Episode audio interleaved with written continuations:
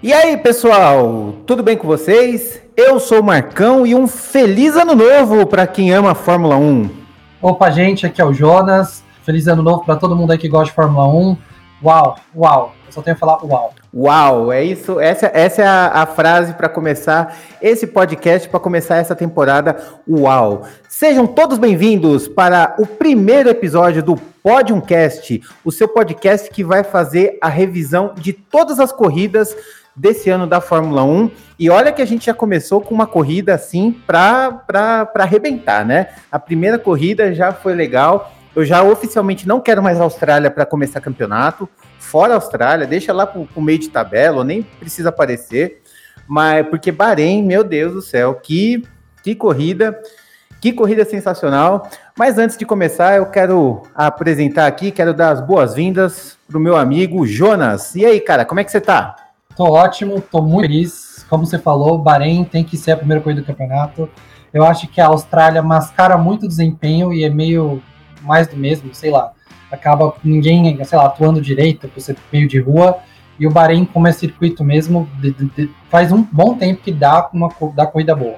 Tá dando corrida boa. É verdade, Bahrein é, é, Eu tava até conversando com ele ontem, né? Bahrein é, é a pista da zica, né? Sempre tem uma zica para acontecer no GP do Bahrein, sempre tem alguma coisa para uma zebra, um, um, uma coisa inesperada, um, uma vitória bizarra. Bahrein é, é, é um, show de emoções, né? Então sempre tem uma coisa legal. Gostei muito dessa abertura desse campeonato. Então a gente tem muita coisa para falar. Vamos falar aqui sobre tudo o que aconteceu nesse fim de semana, falando um pouquinho da classificação e se aprofundando na corrida. E, é, bom, vamos, vamos começar. Eu acho que a gente tem bastante assunto, né? É, bem, vamos iniciar então. É, antes de começar, eu só queria saber uma coisa. Jonas, você viu pela F1 TV ou você viu pela Band? Eu vi pela Bandeirantes, final semana inteirinho pela Band. E o que, que você achou da, da transmissão? Cara, eu achei muito boa. Eu gostei muito do, do tempo que eles dedicaram para a Fórmula 1. Não vai ser assim todo final de semana. Uhum. Mas eu gostei dos programas que vieram antes e depois. Achei bem legal. Achei só um pouquinho demais. Acho que cutucou a Globo quando não participou a Globo. A gente até reclamou no último, no último podcast que, que às vezes né, meio cagava pro produto, mas não precisava dessas cutucadas. E eu achei a deselegância do Nelson Piquet um destaque ali, que eu achei que não, não precisava daquilo lá. É, o Nelson Piquet foi meio... lá na Band. Ah, ele é meio boca suja, fala mesmo, ao vivo não tem como controlar, mas eu, eu achei que a Band deu umas cutucadas, né? Eu, eu, eu nunca vi aquele jargão, por exemplo, isso a Band mostra, né? Claramente é uma, é uma cutucada, uma alfinetada forte ali que a Globo que a Globo não mostrava, sei lá, pódio, não mostrava melhores momentos ou algo desse tipo. Então, esse jargão aí, isso a Band mostra, foi bem, bem incisivo, né? Foi uma bela de uma pontada que aconteceu. Tirando esses detalhes, eu achei a apresentação muito legal. É como você falou, não vai ser todo dia isso, não vai ser todo fim de semana, mas eu achei que eles deram um, um trato muito bem dado, assim, fizeram com muito carinho, com muito cuidado. A gente estava vendo lá a Glenda e o Marcos Uchoa, se eu não me engano, apresentando. Os caras estavam. O Marcos Uchoa, principalmente. Não, tava... não é o Marcos Uchoa, não, era o Eli, alguma Eli, coisa. Ele, ele, tá... ele é Júnior, né? Ele é Júnior, né? Ele. Isso, isso, ele é Júnior. Parece, eu achava que era o Marcos Uchoa, mas tudo bem. Ele também fez, ele também fez campo de Fórmula 1, ele estava bem, bem emocionado lá, ele estava até até meio fora do, do eixo lá, de tanta emoção que ele estava carregando. Mas o, o, que eu gostei é que eles fizeram, deram um carinho muito legal pro, pro, pro produto Fórmula 1. E eu acho que é o seguinte, pelo, que ele, pelo tempo que eles tiveram, eles tiveram praticamente 32, 35 dias para fazer tudo isso. Eu acho que eles estão de parabéns. Eles conseguiram, em 30 dias, contratar uma puta equipe de peso, colocar o Sérgio Maurício, Jafone, Max Wilson, a, a Mariana. Nossa, cara, fizeram um puta de um trabalho. Fizeram várias e várias reportagens fizeram todo, deram toda uma atenção mesmo. Então eu achei que foi fantástico, assim, pelo tempo que eles tiveram. Não tenho nada a reclamar de tipo qualidade de transmissão. E eu não senti estranheza nenhuma. Parecia que eu estava vendo uma corrida na Globo, parecia que eu estava vendo uma corrida na Sport TV. Eu achei que eu ia sentir diferença, por exemplo, no som, eu achei que sei lá, ia ter alguma coisa que eu fosse estranhar, mas não, não me estranhou nem um pouco, e isso é ponto super positivo para a Band, na minha opinião. É, para mim também, eu, mesma coisa que te falo, acho que a única estranheza foi ver o loginho da Band ali, mas aí isso aí em cinco minutinhos passou, que é uma coisa que você não vai prestar atenção, obviamente. É, eu nem reparei. E, e aí, depois, durante a corrida, como você falou, equipe super competente, a gente já sabe da competência de todos ali, do Reginaldo, da Mariana, do, do Sérgio Maurício, do Giafone, do uhum. Max Wilson.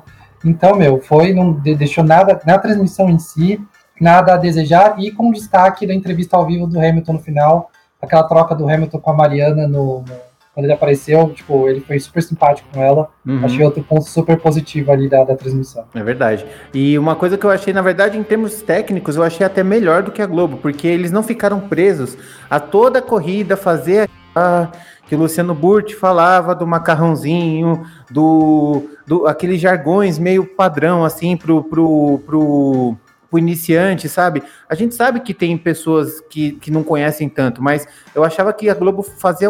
Sentia, eu sentia falta da Globo dar informações um pouquinho mais especializadas. E eu gostei da transmissão da, da Band, porque é como se eu estivesse vendo no Sport TV. É uma transmissão que é bem geral, né? Generalizada, mas com alguns termos técnicos até para ensinar o público novo. Para não ficar sempre naquela mesma coisa e tudo mais.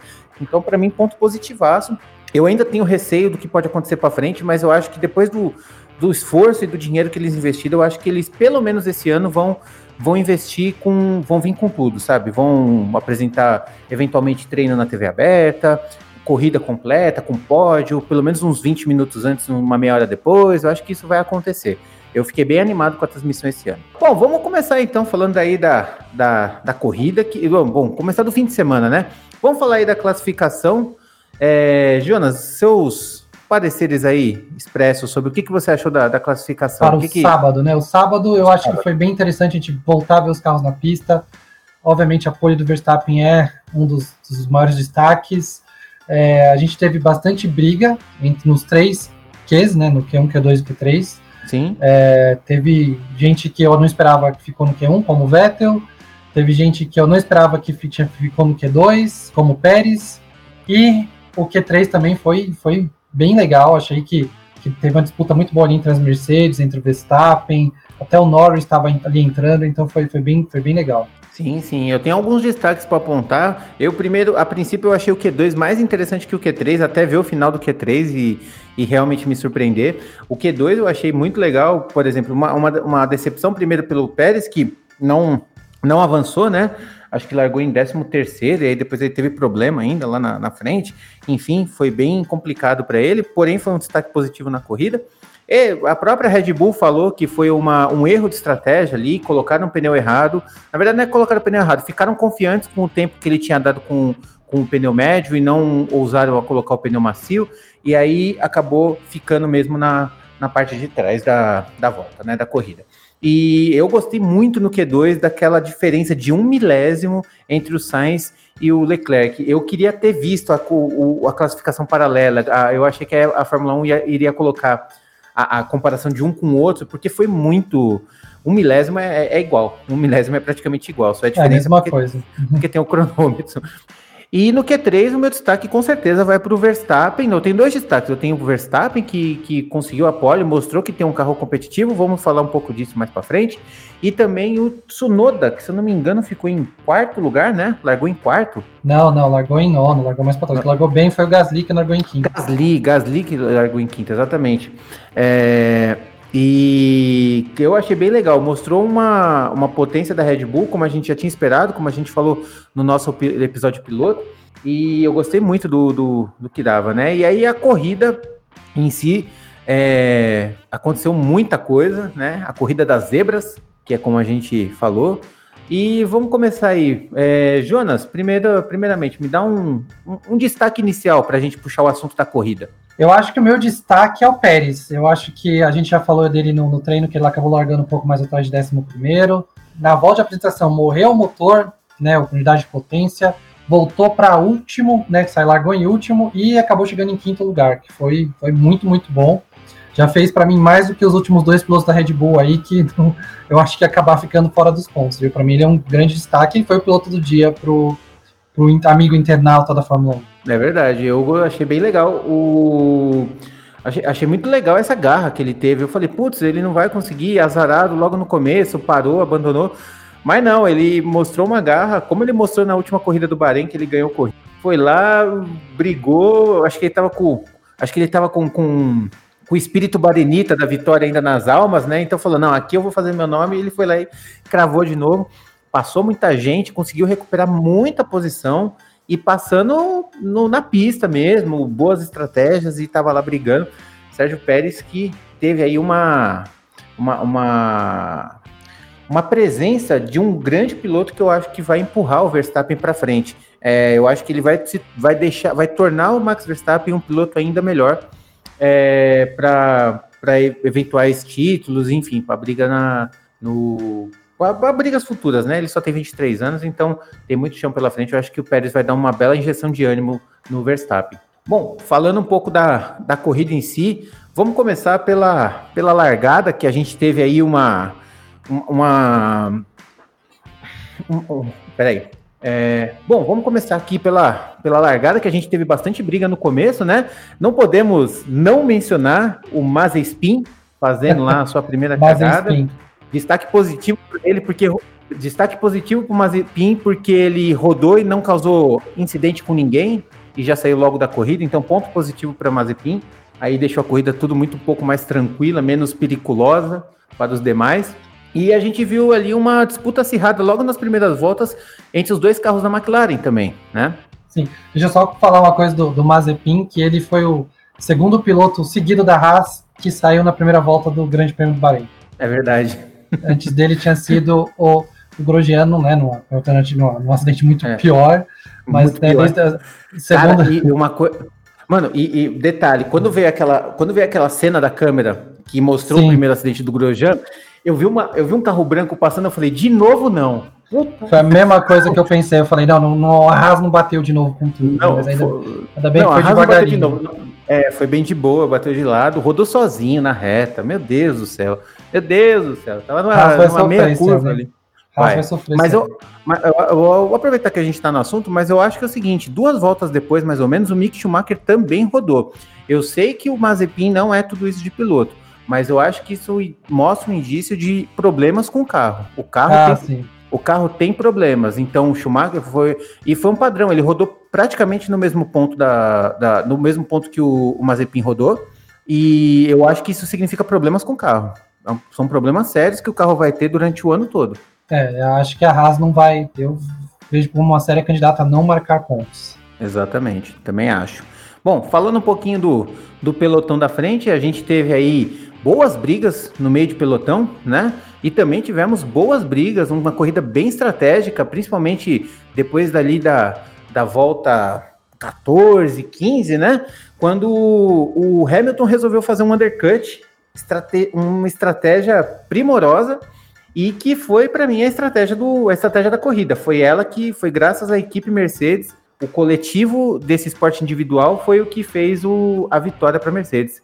É, queria que você comentasse um pouquinho sobre essa parada aí e o que que, que, que você achou no desenrolar aí, do que, que aconteceu. Você acha que foi um acerto da Mercedes ou você acha que foi um erro da Red Bull ter parado um pouco muito depois ou foi a mistura dos dois? Eu acho que é a mistura dos dois. Eu acho que quando, o Hamilton parou a primeira vez, eu fiquei meio. achei meio estranho. Assim, eu falei, pô, não, não vai dar certo.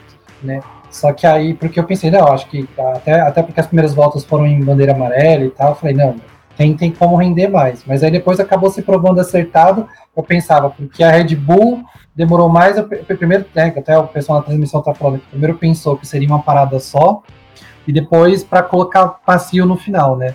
E aí nenhuma das coisas concretizou. Para mim foram dois erros esse final de semana de, de estratégia da, da Red Bull. Né? Teve o do Pérez no, no, do, no sábado, que eu jogaria, eu, eu faria ele de ter saído com pneu é, macio e largado o pneu macio para incomodar lá na frente. Eu, eu jogaria diferente com dois pilotos.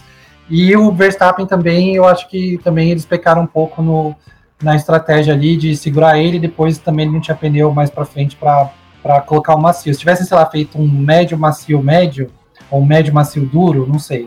Talvez seria o melhor, mas eu acho que é, eu acredito um pouco no erro da Red Bull e um ótimo volta da Mercedes ali, que apesar disso também teve seu, seu dia de, de, de, de ali com botas, né? É verdade. Mas eu acho que assim, eu acho que a Mercedes fez certo, não só no sentido de, ah, ele teve uma estratégia visionária. Não, eles tinham, eles visualmente tinham um carro mais lento, a Red Bull sabia disso e a Mercedes sabia disso. O que eles tinham na mão era fazer um undercut, fazer uma parada um pouco antes e ver o que estava lá na, na, frente. Porque assim, o, uma coisa é o seguinte: eles fazendo o plano A, eles sabiam que iam terminar em segundo. A chance de eles terminarem em segundo com o plano A era praticamente a mesma com o plano B. Se o plano B tivesse acontecer alguma zebra e ela aconteceu, então eles tinham a chance de ganhar. Então eu acho que eles fizeram certinho em tentar fazer isso, né? E ao mesmo tempo a Red Bull se ficou muito cômoda na, na posição deles. A Red Bull que tem que é, que é campeã de fazer estratégias alternativas para poder conseguir chegar na frente, já conseguiu bons resultados com, com essas estratégias, ela praticamente dormiu no ponto, assim, ela se acomodou, não entendi muito bem essa, essa estratégia. Eu também não entendi por que, que na última, no último stint do Vettel, do, do Vettel, no último stint do Verstappen, eles colocaram pneus duros. Foi uma decisão bem bem estranha, na verdade. Eu, eu teria colocado macio, mas às vezes eles não tinham macio para colocar pela, pela escolha de pneu, ou o macio não estava rendendo tanto, mesmo com, com pouco combustível. Mas enfim, o fato é que foi, eu acho que foi uma mistura dos dois mesmo. Teve uma, uma sorte, sim, do, do, do Uma sorte não, uma, uma, visão alternativa do Hamilton em troca do vai que dá certo e deu, e ao mesmo tempo um, um comodismo da Red Bull que levou ele para o segundo lugar. Embora Embora eu queria colocar, deixar bem claro aqui, que eu meio que não concordo com a punição de devolver a posição do, do, do Verstappen. É, e eu não, sei, eu não, não concordo. Eu queria passar para o Jonas para saber o que, que, ele acha disso. É, antes de eu, eu falar o meu. É, assim, eu, eu não tenho muita opinião sobre isso. Eu acho assim, eu concordo com o Verstappen. Se eu tivesse lugar do Verstappen, eu também falaria a mesma coisa que ele falou no final. Ah, não devolvia e eu tentava abrir o 5, é melhor perder desse jeito do que perder devolvendo a posição como foi. É, o maior uhum. problema ali foi que no final de semana inteiro, eles meio que. A regra não foi clara, né? O próprio Toto Wolff meio que defendeu a Red Bull na história, que a regra não foi clara. Uhum. E que eles acham que tinha que ser mais claro o, o texto, né? Falou, ele até brincou que não adianta a gente ter uma peça do Shakespeare para mostrar ali, não, não vale de nada. Então, creio eu que se, se a regra tivesse mais clara, não pode passar de jeito nenhum, beleza, mas aí no meio da corrida, quando não tem ninguém ultrapassando, você pode ganhar tempo ali, de ultrapassar não.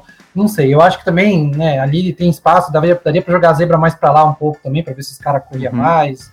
Sei lá, eu acho que tem várias coisinhas ali que é, eu, eu ainda acho que, eu, que, que, que eu, eu, no lugar do Verstappen, teria falado a mesma coisa. Deixa eu tentar abrir o 5, se não der, não deu. Melhor do que devolver, devolveu e acabou, é. e acabou acabando com os pneus dele. Sim, e uma coisa, a única coisa que, que eu fiquei, achei, fiquei contrariado com essa questão da, da zebra ali, da curva 4, é que é, é assim, beleza. Ele ultrapassou, realmente, ele passou bastante da linha e utilizou para poder ultrapassar. Até aí, ok. Só que nem pensando nos outros pilotos, pensando mais no Hamilton. O Hamilton, por diversas vezes, enquanto estava liderando, ele passou por ali, ele foi chamado a atenção dele, só que ele não desacelerou para poder recuperar, para poder devolver esse tempo perdido. Ah, tudo bem. O Verstappen estava mais rápido, estava ganhando, sei lá, meio segundo por volta. Quem garante que aquelas vezes que ele passou por fora, em vez de ser meio segundo, fosse 0,6, 0,7? Então, eu acho que faltando lá as quatro, cinco voltas lá no final, fez diferença sim para o Hamilton em ter aquelas duas voltas em que ele não conseguia abrir a asa porque ainda estava mais de um segundo, entendeu? Então eu acho que em termos de matemática, o Hamilton conseguiu, claro, não foi na ultrapassagem nem nada, mas eu acho que ele, assim, ele, ele desperdeu alguns segundos ali. Em vez de estar tá perdendo meio segundo, em vez de estar tá perdendo 0,7, 0,6 por volta, ele estava perdendo 0,5, que era a velocidade muito mais rápida do Verstappen. Então por isso que eu achei que ficou meio dúbio. Mas eu concordo plenamente. Eu tentaria, eu perderia 5 segundos. Mesmo que mesmo, mesmo que fosse 10 segundos de punição. Ele não, ele não ficaria atrás do Bottas, né? Que o Bottas ficou realmente bem, bem mais para trás aqui, ficou 37 segundos atrás do atrás do, do, do Hamilton, que foi o primeiro colocado, né? Bom, seguindo um pouquinho mais, mandando um pouquinho mais para trás do grid, queria falar, queria perguntar para o Jonas, vou dar minha opinião primeiro dessa vez, de Walter Bottas, o nosso incrível picolete chuchu. O que, que você acha da corrida dele?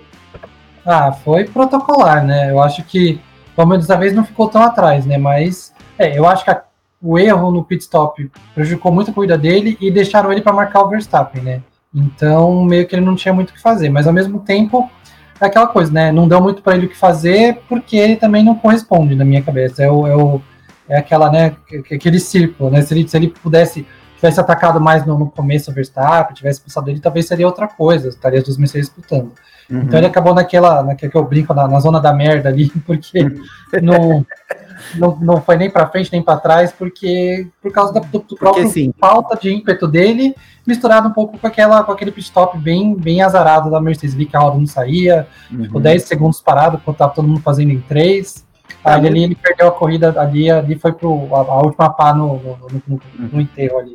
É, mas assim, mesmo os pit stops de 10 segundos não salvaria ele. Ó, eu tô olhando, ele ficou 37 segundos atrás do Hamilton na linha de chegada. Que ele tivesse perdido 15 segundos a mais naquele pit stop, ele estaria aí, não estaria com 37, ele estaria aí com seus 22 segundos atrás. Eu acho ainda que é muito perto do perto do, do, do, que ele podia alcançar ali, sabe? Ele tava com Mas uma tem Mercedes... que lembrar que ele, que ele parou no final para fazer a volta mais rápida, né? Por isso ficou tão atrás também. É, também tem isso, verdade, né? Ele parou, é, porque ele ficou, ele tava, tinha bastante, ele tinha bastante vantagem do do bota do, do quarto lugar ali, que foi o Lando Norris, que para mim, Lando Norris para mim foi um destaque. Cara, eu gostei muito da ação da McLaren. Já deu para ver que se o Bottas dormir um pouquinho ali, o, o Norris está chegando, sabe? Não só o Norris, como o Ricardo ficou um pouquinho mais atrás, mas eu gostei muito da atuação da McLaren. Estou muito feliz de ver a McLaren degladiando ali de, de novo, bem perto da, da dos, do, do, das duas maiores equipes, né? Red Bull e Mercedes. É, eu também estou bem feliz. Eu também destaco o Norris, destaco até o Ricardo também. Ele só, para mim, ele ficou para trás por falta de experiência na equipe. Eu acho, acho que um pouquinho é, de azar, um azar também. também. Não testou muito ainda, mas assim, me dá duas, três corridas que vão estar os dois ali, quarto, quinto, uhum. terceiro, quarto é, quinto, sexto, vai ser bem parelho entre os dois. Eu ainda acho o Ricardo melhor que o Norris, mas o Norris é um baita de um talento. Uhum. E, e, como você falou, legal pra caramba ver a McLaren ali na frente. Eu acho que vão dar trabalho. Eles vão tirar pontos aí das grandes aí uhum. quando, quando a menor oportunidade ali que, que os caras conseguirem, eles já vão se enfiar uhum. ali e conseguir uns pódios aí. Uhum. Vitória, Sim. ainda acho meio distante, mas Ano é, sei lá, uma chuva, uma bandeira amarela meio bizarra, sabe? Ano passado que... a AlphaTauri ganhou, então nada impede que a McLaren volte a ganhar esse ano. É verdade. E olhando aqui, eu tava, tipo, tem um, tem um Sérgio Pérez aqui no, no meio, né, do embrólio aqui, mas eu tô vendo aqui, vamos tirar o Sérgio Pérez por enquanto. Ficou Lando Norris em quarto, Charles Leclerc em sexto, Daniel Ricciardo em sétimo e Carlos Sainz em oitavo, né? Então eu tô vendo aí um, um resgate áureo das brigas McLaren versus Ferrari, que tá, tá bonito de ver. Eu, eu vou dizer que, que eu achei legal ver de novo essa briga McLaren-Ferrari. Quem acompanhou aí é, meados de 2005 até 2010, é, 2005 a, a 2008 ali, viu que a, a, o, o couro comia com essas duas equipes, né? É, e até um pouco antes, se você for pensar do Hackney contra o Schumacher ali também, Sim. 97 9, até 90, 97 até 2002, 2001, uhum. 2002 ali, tinha bastante loiais, né? Aí a gente mais antiga vai ter uhum. lá na, na, na, começo dos anos 90, Senna Prost ali. Uhum. Antes ainda teve James Hunt contra Nick Lauda, Emerson, Emerson Fittipaldi contra Nick Lauda. É uma, é uma rivalidade, digamos assim, né? A gente pode falar tão rivalidade igual, sei lá, um São Paulo e Santos, Corinthians e Palmeiras, mas é uma rivalidade já histórica na Fórmula 1 entre Ferrari e McLaren, e eu acho que eu queria ser repetindo lá para a primeira posição, mas repetindo ali no meio do grid também eu já, já, já dá aquele, daquela nostalgia. Sim, é bem legal. Eu via quando estavam eles brigando entre eles ali, e aí era um, era, era o Norris que passava o Leclerc, que já ia abrir a asa e tava tendo uma disputa bem. Eu achei bem legal quando eu vi uma disputa entre o Norris e o Leclerc, duas pessoas da novíssima geração aí, da, a, correndo, disputando em equipe grande e disputando bonito, sabe? Não é aquela corrida feia, quadrada, é, atrapalhada, não. Correndo liso, sabe? Correndo limpinho. Sim, deixando, disputa... deixando espaço pro, pro, pro oponente. sabe? Muito competitiva e ao mesmo tempo limpa, cara. É, é foi muito Exatamente. bonito. Exatamente, deixando espaço para o oponente, é, fazendo a curva, a tomada da curva direitinho, não espalhando, ferrando, enfiando o cara no muro, enfiando o cara uhum. para fora da pista. Foi bem bonito, assim, e, e ali naquele meião do, do Bahrein ali, tem uma, uma sequência de curvas ali, aconteceram várias disputas, assim, que os caras ficaram quatro, cinco curvas um lado do outro, assim, era é. bem bonito. É, e como é um zigue-zague, né? Então a é. tomada de dentro um passa, aí depois vai para a esquerda e vai o outro passa. Foi bem legal mesmo, muito legal. Bom, falamos basicamente já de Ferrari e McLaren, né? Eu acho que não tem, eu não tenho muito mais destaque a, a, a dar, a não ser também a, a competição entre Lando Norris e, e, Carlos Sainz ali no, no começo da corrida, que eu achei bem bonita aquela disputa. Mas agora eu queria dar, um, dar um, uns minutinhos aí para atenção para Sérgio Pérez. Sérgio Pérez que como a gente já falou, teve problemas, né? Não teve uma, não fez uma boa classificação, em parte um pouco do, do da inexperiência, outra parte por conta da, da, da, ingenuidade. A Red Bull foi muito ingênua essa, essa, esse fim de semana inteiro. Não, não apostou no pneu certo com o Pérez, teve problema de estratégia com, com os pilotos na corrida, enfim. Só que o Pérez ele fez valer ali a, a sua, a sua energia, né? Conseguiu resetar o carro, largou dos boxes, que foi atrás do último, recuperou, foi remando, apareceu pouco na TV pelo tanto de posição que ele ganhou, na minha opinião, mas ali de repente conquistou um quinto lugar, cara. Ele tá ali, ele só não tá, só não pegou o Norris porque não deu, basicamente. Exatamente, eu acho que se ele tivesse feito a posição de largada original, largado de décimo primeiro que ele tava, ele tinha chegado pelo menos no, pertinho ali do Bottas, viu? Não duvido Olha, nada. Eu, eu, eu ouso dizer que ele teria passado o Bottas.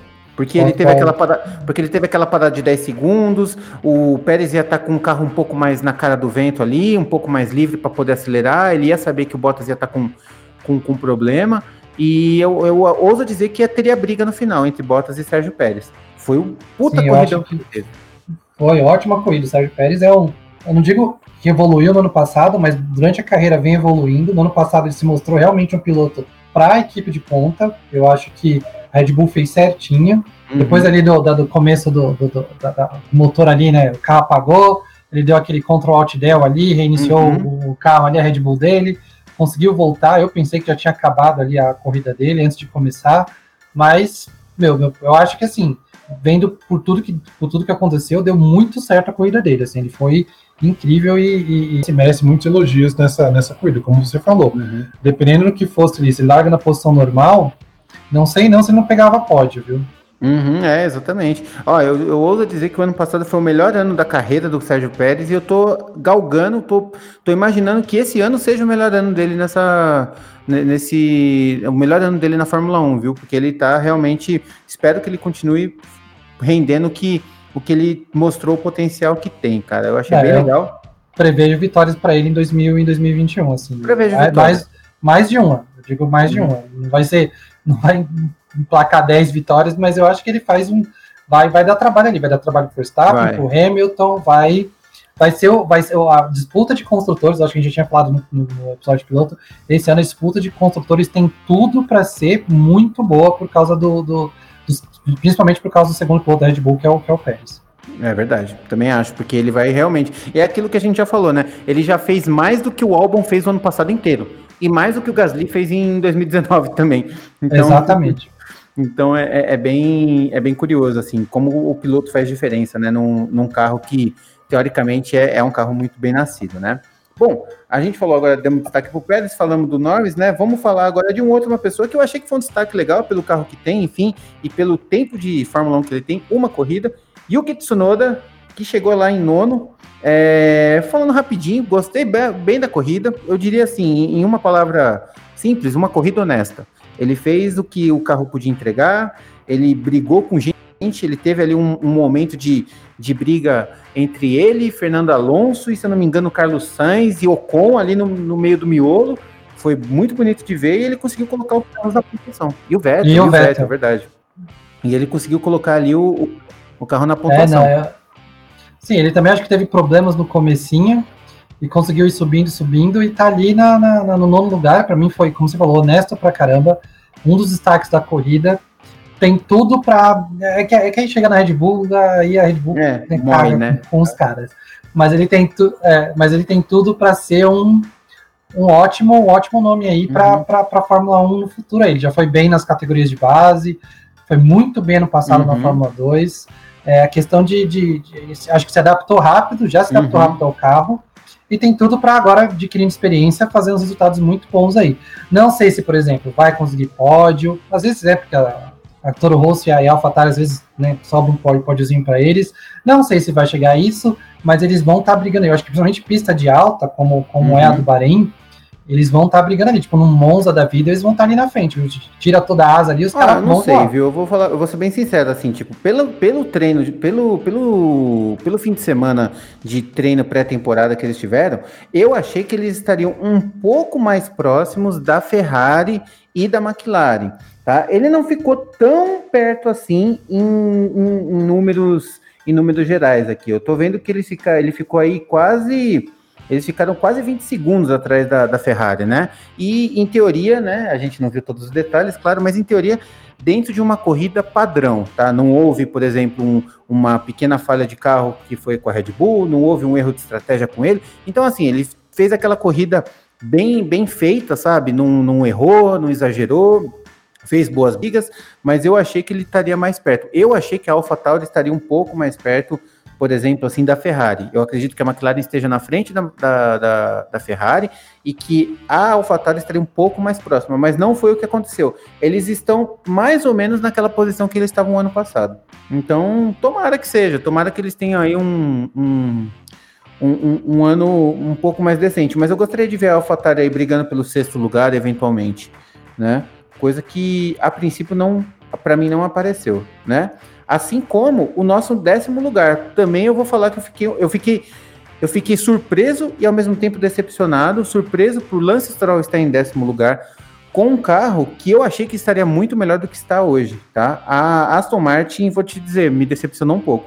É, eu também fiquei decepcionado, mas eu tava vendo hoje, é, não tô dando desculpa para Aston Martin, mas tanto os, é, os carros que têm um, menos, menos altura com relação ao solo, né, que era a Aston Martin, que era a Mercedes no ano passado, uhum. eles, eles tiveram mais problemas com esse novo pacote aerodinâmico do que os carros que eram um pouquinho mais altos no ano passado. Né? Uhum. Esse, esse, negócio de altura que eu tô falando é milímetros, né? É, a altura da traseira. Não, mas é, é, bem alto mesmo. Se você comparar, por exemplo, Mercedes da Red Bull, é quase o dobro de tamanho na traseira. A Red Bull sempre foi. Sempre teve um carro mais alto na traseira, né? Sempre, sempre. Exatamente. Então, esses carros que eram mais altos na traseira, que eles chamam de hack, uhum. é, acabaram se dando melhor com essa nova, uh, as, as, novas regras, não mudou tanto, mas o que mudou, principalmente no assoalho, do uhum. que então fez a tanto a Aston Martin quanto a Mercedes perder muito, né? E aí você vê, né? A Mercedes, que a Mercedes vai ter mais recursos e, e mais gente para é, conseguir melhorar. Experiência também, né? Eu acho para voltar recurso... a melhorar. Agora a Aston Martin vai sofrer um pouco mais nesse, nesse aspecto aí. É, eu acho que recurso não falta mais tanto para Aston Martin. Agora que é uma equipe de fábrica com o dinheiro da fábrica, né? Meio que já, já se estabeleceu nisso daí. Eu acho que vai faltar aquele feeling expertise mesmo, né? Mas eu te confesso que eu fiquei um pouco decepcionado, Pri principalmente pelo resultado, pelos resultados que a Racing Point conseguiu ano passado. Eu esperaria que, assim, na minha cabeça estaria Red Bull e Mercedes, ok, tudo certo. Na sequência estaria Aston Martin, McLaren e uma e uma Toro Rosso mais ou menos ali brigando e uma Ferrari emparelhando com a Toro, com a Toro Rosso, não, com a Alpha Tauri.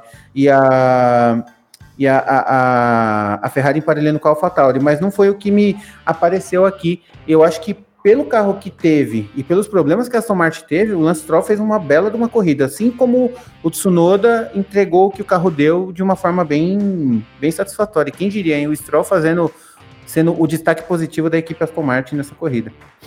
É, salvou a pátria foi o Stroll mesmo, né? Que eles marcaram ponto por causa dele, né? Outro, o Vettel foi, teve, fez bastante cagada nessa corrida. Pois é, então os demais a gente consegue até estabelecer mais alguma coisa, tipo o Kimi Raikkonen fez boas brigas, fez uma corrida muito honesta, mas não conseguiu entrar nos pontos. Giovinazzi mais do mesmo, não me surpreendeu, não apareceu. Esteban Ocon, que teve aí um, uma encrenca né? Tava fazendo uma corrida boa, tava fazendo uma corrida legal, tinha a chance de entrar nos pontos, mas aí ele teve uma, uma pequena pataquada com o Sebastião. Ah, mas eu para mim foi, o, foi um dos grandes destaques negativos da, da corrida e vem para mim sendo um dos grandes destaques negativos. Assim, eu esperava mais dele, eu não acho. Mais do eu achava. É, tipo, não da carreira em geral. Eu achava que ele uhum. viria com. Seria melhor. Não sei se a Kiriano parou, fez alguma coisa diferente. Eu acho que não sei, mas eu, eu tô achando. Ele. Eu acho que ele tá mediano demais, assim. Eu não, Também eu não tô vendo motivo para ele estar tá na Fórmula 1, sabe? Tipo, para mim era um cara que daria para trocar por algum algum grande nome que veio da GP2, uhum. podia estar tá algum cara. Algum um Schwartzman da vida, né? Que fez Podia ser um uma... Schumacher, podia uhum. ser um uhum. Schwartzman, né? Podia ser uhum. o Wilot. Uhum. É, e ele tem que tomar cuidado aí que tem um chinês lá, o. O, o Guanju. Guanjuju? Guanju. Guangzhou. É, e a, e a, e a é. China, e a Fórmula 1 tá louquinha para ter um chinês no, no, no, grid, né? Então, é, ele é tomar cuidado, é o último ano dele na, na, na Fórmula 1 aí. Uhum. É, o Ocon ele realmente não fez um, uma boa corrida. Assim, ele fez uma corrida, eu achei até que ok, sabe? Ele teve aquele problema com o Vettel, de verdade. Eu ainda acho que ele tem um potencial, mas eu já perdi um pouco a esperança, sabe? Quando eu lembro dele brigando com o Verstappen lá no GP do Brasil, acho que foi em 2019, e eu falei, nossa, tá aí, ó, um cara que vai botar a banca para se ele tiver um carro bom na frente, ele vai ter. E ele tá com uma equipe com uma equipe de fábrica, ok, que, é, que tem aí os seus problemas, ok, mas que tomou muito sacode do Ricardo ano passado e tava tomando sacode do Alonso esse ano até o carro dele ter problema de freio, né? Então foi bem. Exatamente.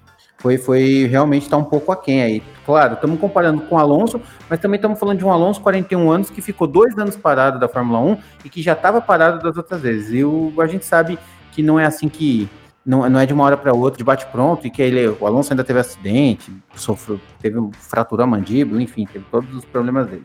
Bom, então, esse é um dos pontos que eu falo que eu, que eu fiquei meio decepcionado com ele, né? Todo mundo sabe que o Alonso é um bicampeão do mundo e tal, mas, poxa vida, eu acho que é, era era para ser justamente o contrário, era para o Ocon tá botando banca no Alonso, não, não Alonso botando banca no, no Ocon.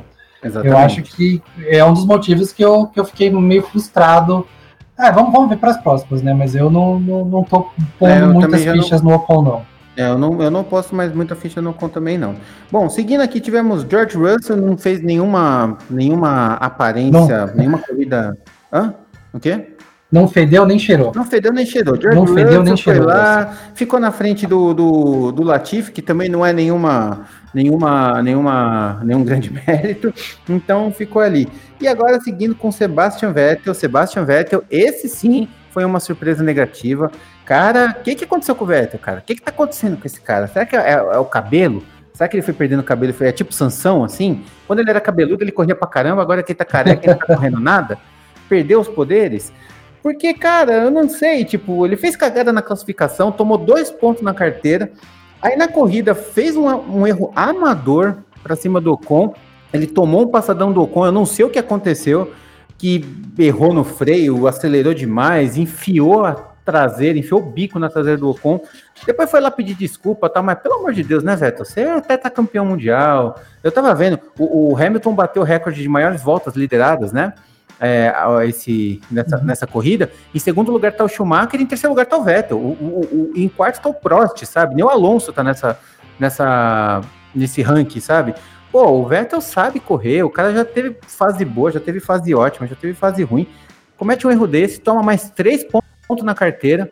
Se, se bobear, nem vai, vai tomar os 12 pontos e não vai correr no, em alguma corrida esse ano. É, eu, assim, eu não tava, por, pelos testes da Aston Martin, eu não tava com muitas esperanças que eles fossem bem. Tipo assim, ele e não tão bem, eu já tava meio que esperando, mas ele foi realmente muito mal. É, teve todos esses problemas aí. Tomara que seja só a questão de adaptação dele com o carro e tal. E que assim, eu não acho que eles vão conseguir uns resultados tão bons já. Tô meio desesperançoso com a, com a Aston Martin. Não sei se vão conseguir resultados tão bons quanto ano passado. Mas também não dá para deixar ele andando em 17, 15 de novo, igual ele tá pela Ferrari, tomando volta. Eu acho que se for assim, eu não vejo ele continuando para ano que vem também, não. Aí é por vontade dele. Aí eu acho que aí ele para. Eu acho que ele enche o... Eu acho que ele vai continuar o último ano, mas eu acho que se bobear o ano que vem, ele faz o ano naquele azedume que foi igual na Ferrari, viu? É, eu tô é. bem decepcionado assim com o Sebastian Vettel, cara. Não, não, não consegui ver muito. Não, não, vi muito brilho, não vi brilho nenhum, para falar a verdade. Foi bem decepcionante. E aí, o último que completou a marca, com a Haas, também não me surpreendeu. Tudo bem, ele não tem um carro, é com certeza o pior carro do grid. Mas é, não sei, não sei. Eu acho que não, não tem nem o que falar com um carro do jeito que tá, sabe? Não dá, ele não aparece para poder fazer um, um resultado, para poder mostrar alguma coisa. Sei lá, talvez ele tivesse brigado com o Latifi, mas nem isso, né? Não, não tem muito que. É igual o George é, Eu ainda vou, vou pelo lado mais positivo. Eu vou pelo lado mais positivo que ele completou a corrida, tudo bem, ele rodou, mas não teve nenhum incidente. Eu acho que é isso aí mesmo que ele vai fazer esse ano uhum. acumular a volta, completar a corrida. Eu, eu não, não ponho ele como um destaque negativo. Cada um pode estar com um destaque positivo, assim, não, não um destaque, digamos assim. Eu ponho ele como ter uma corrida positiva. Não foi um destaque, uhum. Porque é. destaque a gente já falou um monte, mas eu uhum. deixo ele como com um joinha, assim. É, sim, exatamente. Correu e ok, muito bom. Exatamente. É, se eu tomo aqui essa medalha de honra ao mérito. Basicamente foi isso. E aí, para concluir a, a, esse grid, né? Tivemos aí Pierre Gasly, que não concluiu. Nicolas Latifi, eu não sei porque que ele nem sabia que ele tinha parado, tô vendo agora que ele abandonou. Eu não vi porque ele saiu também, então. É, eu também não vi. Quando viu. Agora é, que eu tô vendo aqui na porque... que ele não concluiu. Também não sabia. É, Pierre Gasly ele parou porque teve problema lá na, na, no bico, né? Ele teve aquela batida também. Eu, eu, eu, acho que vale a pena falar do Gasly, porque o Gasly correu boa parte da fez boa parte da corrida. Eu não gostei da corrida do Gasly. Ele se envolveu num acidente lá, ok, até aí beleza. Mas aí depois ele não conseguiu carro para para chegar na, na, na, frente. Ele tinha carro para poder chegar, Tsunoda chegou em nono. Tudo bem que ele pode ter tido uma avaria ali é, que afetou realmente o, o, carro, né? Eu acho que até por isso que ele abandonou. Mas o, mas eu não gostei da corrida dele. Foi um destaque bem negativo. E eu espero que tenha sido só uma maré de azar para esse fim de semana, porque eu gosto muito do gosto muito do Gasly correndo. Ele é, ele é muito um piloto muito forte. Ah, eu, eu coloco no, no, na batida. Eu acho que ele fez o quinto lugar. Eu acho que ele ia muito bem na corrida, quer dizer, para as pretensões da AlphaTauri. E bateu ali, eu acho que aí ali escangalhou a corrida dele mesmo, escangalhou é. o carro e aí ele só ficou se arrastando até parar. Então eu acho que eu, eu, vou, eu vou colocar essa no, no acidente, no, não diria azar também, porque ali ele julgou errado a hora ali de, de, de, é, então, uma freadinha ali.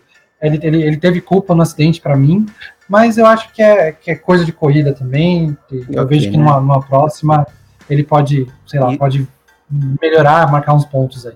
Certo, e segue a vida, né? Bom, Fernando Alonso, acho que fez uma corrida muito decente pro carro que tem, estava correndo na frente do Ocon. Teve um momento muito legal que ele estava fazendo uma disputa ali com o Sebastian Vettel e, se eu não me engano, o Tsunoda. Foi uma disputa muito bonita, muito franca. É, é, ali eu tive uma pontinha de que o Vettel ainda é o Vettel, porque a briga com, dele que ele teve com, com o Alonso foi uma briga gostosa, foi uma briga bonita de se ver também, assim como o Norris e o Ricardo, foi uma briga honesta, limpa, é, sabe, pegada, não dava para saber quem que ia ficar na frente de quem, então foi, foi muito legal. Fernando Alonso correu muito bem, teve problema com os freios e precisou abandonar. Mas aí, o Jonas, o que, que, você, o que, que você me diz da, do retorno de Tom Alonso das Astúrias? Ah, eu gostei também, gostei muito do sábado dele, que ele conseguiu chegar no Q3 logo na volta, isso é muito mérito.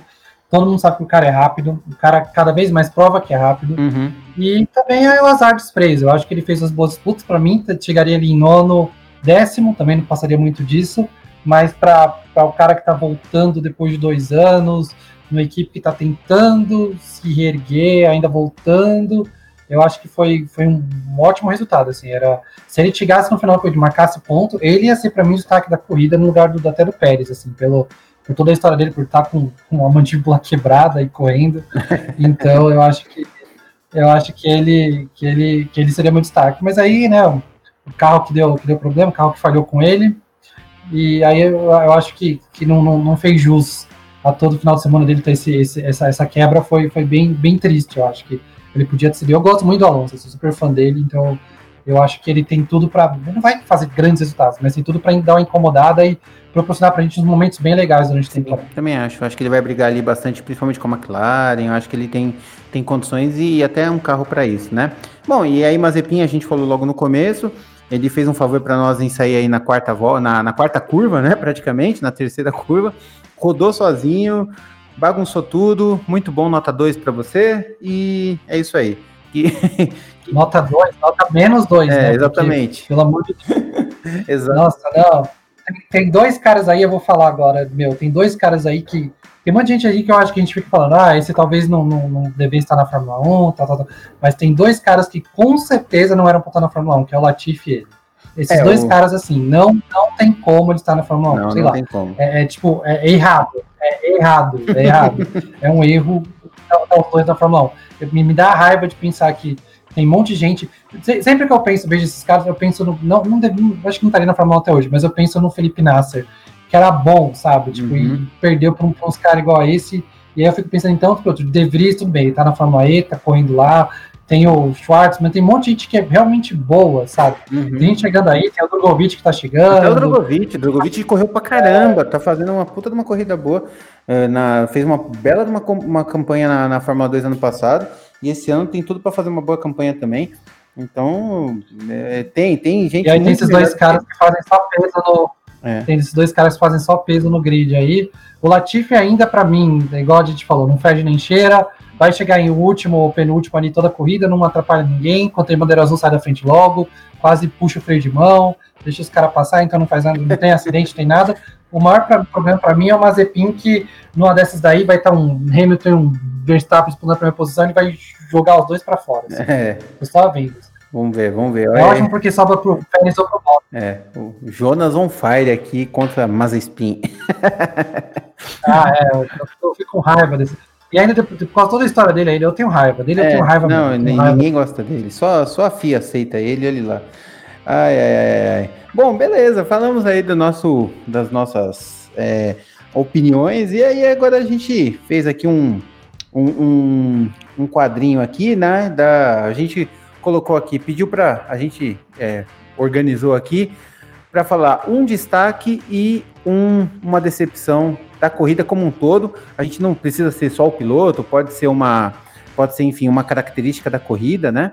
Então, o, vamos começar aí com a, com a zebra do, com a nossa zebra, que é o nosso ponto positivo. O Jonas, me diz aí qual, é a, qual foi a sua zebra dessa corrida? O que, que, você, o que, que você gostou aí? Me fala um, destaque dessa corrida. Eu acho que a zebra foi o Tsunoda. Eu acho que eu não estava levando tanta fé. Você falou já que pensava que a AlphaTauri estaria mais para frente, mas por ser primeira corrida, eu diria que o Tsunoda foi a zebra. Assim, ele foi melhor do que eu imaginava. Então, é ele que eu, que eu coloco de zebra aí. você, Marcão? Minha, minha zebra foi com certeza a estratégia, a estratégia, a strategy, a qualquer língua aí que você imaginar da Mercedes, cara. Estratégia. Foi... Hã? Estratégia, Estratégia. Como é que é estratégia em alemão? Deve ser algum xingamento. É, é, então, Mercedes. É, Mercedes, exatamente. É, então, para mim, foi a estratégia da, da Mercedes. Sabia que estava com carro ruim, e é aquilo que eu falei na, no podcast anterior. A Mercedes ela tem um mérito enorme em se superar. Ela pode estar tá na merda, mas ela vai lá e acha alguma coisa, acha uma pepita de ouro no meio dessa merda. E foi o que eles fizeram. Falaram assim: não, vamos fazer isso porque a gente tem chance de conseguir e conseguiu. Com muito mérito do Hamilton, com muita garra ali, mostrando por que, que o Hamilton é, é, é piloto, por que, que, na minha opinião, é o melhor de todos os tempos, por que, que ele tem na, tá na equipe que é a melhor equipe de todos os tempos também. Enfim, teve tudo para dar errado, tentou uma coisa nova e deu certo. Então essa para mim foi a, a grande zebra, o grande ponto positivo da, da, da, da, corrida. E a, a sua roda presa? Qual foi a sua roda presa, Jonas? Cara, eu vou dizer, é que é, é ruim apontar o Vettel como um todo, mas para não apontar ele, que a gente já falou um monte, eu vou apontar a Aston Martin num todo, a equipe Aston Martin. Né, a gente veio de um ano super positivo e não mostrou nos testes muita coisa, na corrida também andou para trás, né? O, o Stroll largou até um pouco melhor e, e acabou caindo. O Vettel teve uma, corrida para esquecer, mas no geral também, mesmo o Vettel, sei lá, não batendo e não fazendo, eu acho que não, não chegaria muito na frente, não. Então, para mim, a Aston Martin como um todo foi por enquanto grande decepção. A, única, o único ponto positivo foi ver durante muito tempo aquela pintura maravilhosa. É verdade, a pintura é realmente muito bonita. E a minha zebra também faz parte da Aston Martin. Com certeza foi Sebastian Vettel, cara. Para mim, é imperdoável, principalmente aquele erro que ele cometeu, dando uma, uma narigada ali no, na, na rabeta de Esteban Ocon. Foi muito amador, cara. Foi muito, muito, muito amador, sabe? É, é, é o tipo de coisa que a gente vê na Fórmula 2, vê na Fórmula 3. Hum, a gente não vê isso na Fórmula 1 sei lá, a gente, a última vez que viu deve ter visto, sei lá, com Grosjean, sabe? E a gente tá falando de Sebastian Vettel. Sei lá, ele pode ter tido defeito no freio e tal, mas nada foi falado, então para mim foi erro dele mesmo. Então, ponto negativaço para mim. É, eu, eu não vou chutar só nele, não. Tô sendo, tô sendo torcedor do Vettel aqui, minha, minha, minha torcida pelo Vettel não, não, não me, me impede de, de ter comentários tão negativos, mas eu entendo, entendo o seu lado. Sim, sim. Bom, e aí com isso encerramos um pouco aí essa parte, mas a gente ainda não acaba o nosso podcast, a gente ainda tem duas, duas pontinhas aqui ainda para apresentar para vocês. Todo final de semana aí a gente, todo final de semana de pós-corrida, a gente vai trazer isso para vocês. E é, expectativas para a próxima corrida. O que, que você espera do GP da Emília România, que vai acontecer no dia 18 de abril? Ah, cara, o ano passado foi bem legal, né? O Grande Prêmio lá em Imola é um lugar super tradicional. É, eu acho que aqui no Brasil o povo ainda tem um pouco de preconceito com a pista por causa do, do, dos acidentes lá no 94, mas é uma pista muito boa. Teve, tiveram algumas mudanças lá que tiveram partes que ficaram mais lentas, outras partes ficaram mais rápidas. Eu gostei da corrida. Eu, eu acho que tem tudo. É, eu acho que tem tudo para ser uma ótima corrida e eu minha expectativa é que a Red Bull não vai não vai repetir o erro. Eu acho que a Red Bull vem mordida agora e eu tô vendo uhum. eles. A Mercedes vai ter trabalho, vai ter que dar um pulo do gato de novo aí para ganhar. Uhum. É, é GP de Emília Romana que vai acontecer no Autódromo de Enzo Ferrari, né? Enzo Dino Ferrari. Que é o GP, Imola, né? Que todo mundo conhece também como San Marino e tudo mais. Pista de alta, com curvas de alta velocidade, teve uns pequenos ajustes ali, enfim, é, para deixar o carro um pouco mais contido, mas no geral pista de alta e a Honda tem vindo com um motor muito bom e a Red Bull também com um carro muito bom. Então eu também acho que vai ser uma boa corrida, tem chance de ser uma boa corrida. Você, de primeira, assim, você já aposta alguma coisa, ô, ô Jans? O que, que, você, que, que você aposta de, de pole e de pódio desse GP? Pole eu digo Verstappen de novo, pódio eu vou por Verstappen, Hamilton e Pérez. Vou, vou cravar aqui Beleza, então vamos fazer todo. Já vamos combinar isso aí. Toda corrida a gente já, já crava a próxima, então. Vamos fazer isso. Beleza. Ó, meu pole, eu acho que pole vai ser Verstappen, sim. É, e vamos lá, pra, só para ficar diferente também. Então eu acho que meu pódio vai ser Verstappen, Pérez e Hamilton. Acho que vai. Legal. Acho que vai ter uma. Eu ficaria muito feliz com o seu pódio mais do que com o meu. Eu vou falar pra você. Pérez chegando É, então vai ser bem legal. Eu acho que tem chance. Eu acho que eles têm chance por conta do carro. Eles falaram que estavam com problema no carro no começo da corrida, não dá para saber do que, que é mesmo. Mas vamos, vamos confiança, né? E aí agora temos aí o. Dica Peraí, do... só antes, antes da dica, vamos, vamos só falar rapidinho aqui os resultados da. Só a classificação de pilotos. Acho que é bom a gente dar a classificação de pilotos após cada corrida aqui. Muito bom. Rapidinho, só porque essa vai ser mais fácil, porque é igual a classificação da corrida. A gente uhum. tem quem marcou pontos só, né? A gente tem Hamilton com 25 em primeiro, Max Verstappen com 18 em segundo, o Valtteri Bottas com 16 em terceiro, aí depois tem o Norris em quarto com 12, o Pérez em quinto com 10, o Leclerc em sexto com 8, o Ricardo em sétimo com 6, o Sainz em oitavo com 4, o Tsunoda em nono com 2 e o Stroll em décimo com foram esses que marcaram os pontos de pilotos. Eu acho você que... tem aí o. Você tem o, da, o das equipes aí? Calma aí que não. Peraí. Não tem o das equipes aqui, tem, tem que abrir. Peraí, então, a gente já vê agora. Classificação. Eu pensei que teria logo embaixo e, é, e o Google aqui, ó, me falhou. Não, já tem aqui. Vamos lá. Então, deixa eu ver. Ué, ah, não, me dá a classificação de 2020. Eu quero desse ano. Fórmula 1 2021. Classificação. Né, tudo. Eu quero das equipes. É sacanagem. Peraí, peraí. Aqui, construtores. Beleza, então eu vou falar de construtores. Pode falar? Pode falar, vai lá. Alô? Ah, tá.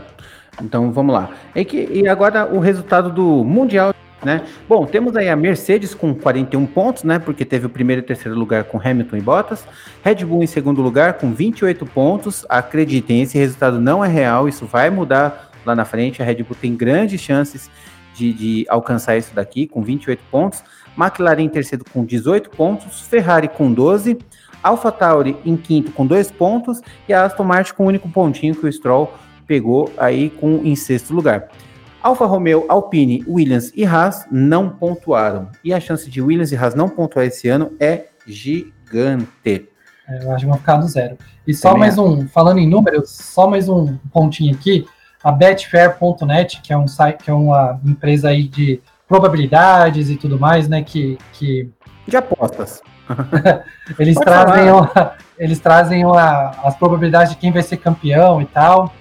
E eles mandaram um release aqui pra gente, e aí, lógico, né? Era antes dessa corrida, mas vamos, vamos, vamos falar aí quais são as, é, as chances de título, segundo a Betfair, de cada piloto ser, ser campeão em 2021. Uhum.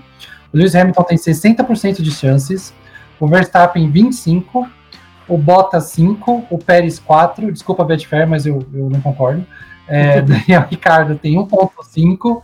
O Ve ah, eles deram 1% para o Vettel, 1% para o Leclerc, para o George Russell 1%, não sei como. É, Lando Norris. Da onde que ele tira essa é, informação? É. Lando Norris 0,5%, Fernando Alonso e Carlos Sainz 0,25%, o Gasly 0,2%, o Lance Stroll e o Esteban com 0,1%, Kimi Raikkonen, Mick Schumacher e Antônio Giovinazzi e Nikita Mazepin 0,025% chance de ser campeão. Então, se você tiver uma graninha sobrando e quiser ganhar muita grana, Aposte no Kim Raikkonen sendo campeão esse ano, é, você vai ganhar muito dinheiro. Aposta um dólar no Mazepin, que se ele for campeão, você tá feito na vida.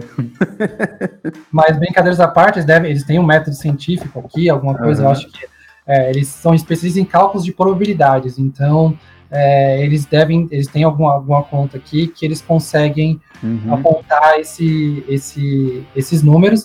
Entre os construtores, eles dizem que, obviamente, a Mercedes é a grande favorita com 77% de chances de ser uhum. campeão. A Red Bull só com, é, tem com 31, ainda é bastante. E as outras, a Ferrari tem 4, a McLaren tem 2, e as outras eu acho que deve ter próximo de 1% aí. Então, isso bem legal que a Betfair mandou pra gente aqui. Gente, quem tem informações para mandar para a gente, pode mandar para a gente aí. A gente, a gente tenta, tenta falar aqui no, no podcast. É isso aí. E a gente no vai depois. Pode um cast. E aí a gente também depois vai falar em todos os canais que a gente tá, né? E aí, agora, para encerrar esse, esse Podiumcast, esse primeiro episódio, é, dicas do Podiumcast aí. Jonas, que é o, o, o nosso devorador de livros, conhecedor de séries, acompanhador de detalhes e releases, vai, vai me trazer. Jonas, qual é a dica do podcast dessa semana? A primeira dica do podcast vai ser o livro do Rodrigo Matar, uma sumidade quando se trata de automobilismo, que é o Saudosas Pequenas, que o Marcão também tem. Eu presenteei o Marcão com um exemplar. Fiquei muito feliz. E é um livro muito interessante que ele traz a história de diversas pequenas equipes da Fórmula 1 são equipes que nunca fizeram, nunca venceram a corrida. Então você vai ter história ali da Ozella, da Fond Metal, da, Footwork. da Minardi, Footwork, é, tem um monte de equipe, um monte de equipe que eu não fazia ideia. A equipe mais antigamente que tinha uns rolos enormes com patrocinador, e tinha equipe com rolo na justiça, tinha equipe que piloto fundou, piloto não correu direito na Fórmula 1, decidiu montar uma equipe, fez equipe, e é, tá muito interessante, é um, é, tá bem completo. É, uma, um, é muito legal saber essas histórias, é muito legal você saber é, mais sobre o passado da Fórmula 1, é sempre legal aprender mais sobre o passado da Fórmula 1. Então aqui eu recomendo muito os Saudosos Pequenos Rodrigo Matar. Ele está à venda no site da Gulliver Editora, é bem legal, a capa é linda, o acabamento do livro é muito bom. Eu estou devorando ele aqui, espero acabar logo. E, e, essa foi minha, minha dica do Podiumcast de, de hoje na semana que, semana que vem, não, na próxima corrida, a gente traz outra dica aí de alguma, alguma coisa. A gente sempre vai tentar fazer alguma coisa de alguma outra mídia relacionada com automobilismo. Então, acho que vai ficar bem legal. Muito legal. Cara, é, só para quem acompanha aí, Rodrigo Matar é, é, é, é, aquela pessoa que é detalhista, do, no, ela, ela, tem, ela mergulha nos detalhes de uma forma única que só ele sabe fazer. Então é aquele cara que conhece os detalhes dos detalhes do que acontece e transcreve de uma maneira super legal de como falar. Então, assim, quando ele fala da equipe pequena, não é você, ah, a equipe pequena que fez. Não, não. Ele consegue extrair daquela, daquela pequena história a história de vida do, do, do, criador da equipe, da história de vida de um piloto que, que correu, que teve a oportunidade de correr na Fórmula 1 e sequer correu, sei lá, fez só a, a, os pré-treinos e não, não, não, passava dos 107% na época. É, é, muito legal, cara. Você vai ter muitos detalhes ali. Então, é uma leitura. É, é, ela, eu gosto porque assim ele traz à vida uma coisa que é praticamente esquecida, né? Ele tira da, das estatísticas e transforma em, em vida, em conteúdo, em história. Fala assim: olha, aquilo ali foi feito por pessoas, aquilo ali teve uma, uma vida, embora breve, embora sem muito sucesso, teve uma vida acontecendo naquelas equipes e esse jeito que o Rodrigo Matar faz é, é, é único, só ele consegue fazer. Então eu acho que é muito legal esse tipo de, de, de, de pessoas assim que tem esse acervo é, espiritual, esse acervo físico, é, mental tão grande assim e puder e pode trans, transcrever isso para nós. É muito legal, cara. Rodrigo Matar é sensacional. É, vou dar mais uma meia, vou dar mais uma meia dicasinha aí do Rodrigo Matar. Se vocês quiserem ter só uma introdução, do jeito que ele escreve, do jeito que ele fala, dá uma olhada no blog dele. Exato. Que ele fala de automobilismo em geral, ele fala muito sobre a WEC. A WEC, né? Então, é. tipo, é muito legal é, a WEC, é, do, do World Endurance Championship. Então, é muito legal o jeito que ele fala lá. Ele tem devoção ao tema, ao tema automobilismo. É, dá para ver a paixão em cada palavra que ele escreve, não só no livro como no blog. Então, vou dar essa dica e meia aí. O livro é a dica inteira e o blog é essa meia dica que aí vocês dão uma olhadinha lá, lá também deve ter as informações para comprar o livro dele e tal. Então, se você começa ali pelo blog, se você realmente se interessar, eu acho que quem gosta de mobilismo vai se interessar, aí é depois você, você vai atrás do livro. É isso aí. Bom, e aí encerramos a nossa nosso primeiro episódio, né? Depois o nosso, nosso episódio 2, mas é o primeiro, porque a gente teve o piloto na semana passada. Gostei muito de fazer esse papo, eu acho que esse projeto tem tudo para ir para frente. Jonas, muito obrigado por, por participar aí desse, desse podcast, por contribuir com as suas informações e com as nossas opiniões. E a gente ainda aproveita e coloca nosso papo de Fórmula 1 em dia, que o ano passado a gente praticamente não conversou por conta da pandemia. A gente resolveu esse problema com o podcast, então a gente alinha nossas informações com uma conversa bem legal para o público. Muito obrigado, a palavra é sua. Eu também agradeço, agradeço a todo mundo que está escutando a gente.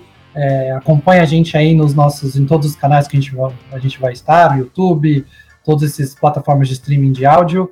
É, vai ter mais novidade. A gente vai fazendo a cada, a cada corrida, a gente vai ter essa, esse, esse nosso programinha. Pode ficar tranquilo que agora a gente vai seguir, a gente ainda está se adaptando a algumas coisas aqui, mas a gente vai seguir nosso roteirinho aqui. A gente bolou esse roteiro bem em cima da hora, mas vai, vai ficar legal. E eu agradeço muito, Marcão, pela chance aí. E a gente se vê logo depois de Imola. Beleza, então. Vê, né? se ouve. A, gente, a gente se ouve, né? Bom, é, meu muito obrigado por, por todo mundo que está participando. Eu gostaria de agradecer ao Jonas e principalmente a você por nos ter ouvido até agora, tá? Meu muito obrigado por estar tá escutando esse podcast. A gente está nos principais players de podcast do mundo. A gente está no Spotify, Google Podcasts, iTunes é, Castbox, enfim, qualquer lugar. Se você entrar no Google e procurar por Podiumcast, você nos vai encontrar. E também estamos no YouTube, tá? Se você quiser nos dar aquela moral, a gente sugere que você se inscreva no canal do YouTube, ouve todo o podcast por lá, dê like, se inscreva, ative o sininho, que você vai receber notificação toda vez que sair um episódio novo. Mas se você quiser ouvir nos outros canais, fique bem à vontade. A gente tem aí diversas formas para você escutar o nosso podcast, beleza? E é isso aí, a gente vai encerrando o nosso podcast dessa semana. Muito obrigado por tudo e tchau!